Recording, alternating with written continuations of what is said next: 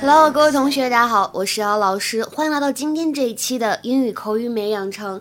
今天这个句子呢有一点长，大家跟我先来看一下。Well, in spite of you calling it a toy, this is shaping up to top the best birthday I ever had. Well, in spite of you calling it a toy, this is shaping up to top the best birthday I ever had.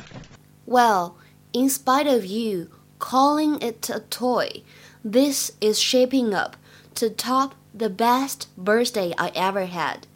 什么意思呢？尽管你把它称之为玩具，但是呢，明天貌似会超过我曾经过的最开心的一个生日。就明天呢，可能会成为有史以来最棒的一个生日。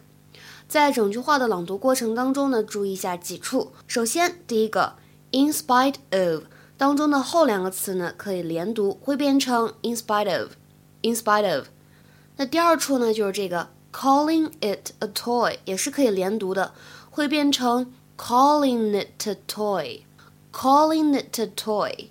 之后呢，我们往后面看，这里的 top 和 the 碰到一起的时候呢，有不完全失去爆破的现象，top the，top the。而末尾的 best birthday 碰到一起的时候呢，有一个完全失去爆破，就感觉这个 t 没有读出来，听起来呢就是 best birthday，best birthday。Well, in spite of you calling it a toy, this is shaping up to top the best birthday I ever had. Claire, you don't have to do that. No, I know, but I want to. And that way, on your birthday, you'll wake up and you'll have your brand new toy. Okay. Well, in spite of you calling it a toy, this is shaping up to top the best birthday I ever had. 那我们今天的节目当中呢，主要跟大家讲一下两点。第一个就是这个 shape up，什么意思呢？它通常来说描述的意思是成型，或者什么什么事情会发生。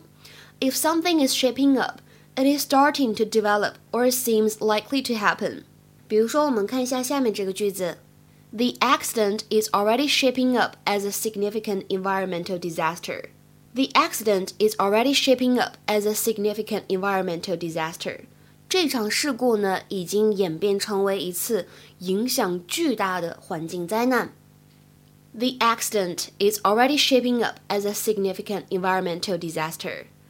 那这样一个短语 shape up 还可以用来表示成长为什么什么，比如说看下面这个例句：I did have a few worries about how Hugh and I would shape up as parents.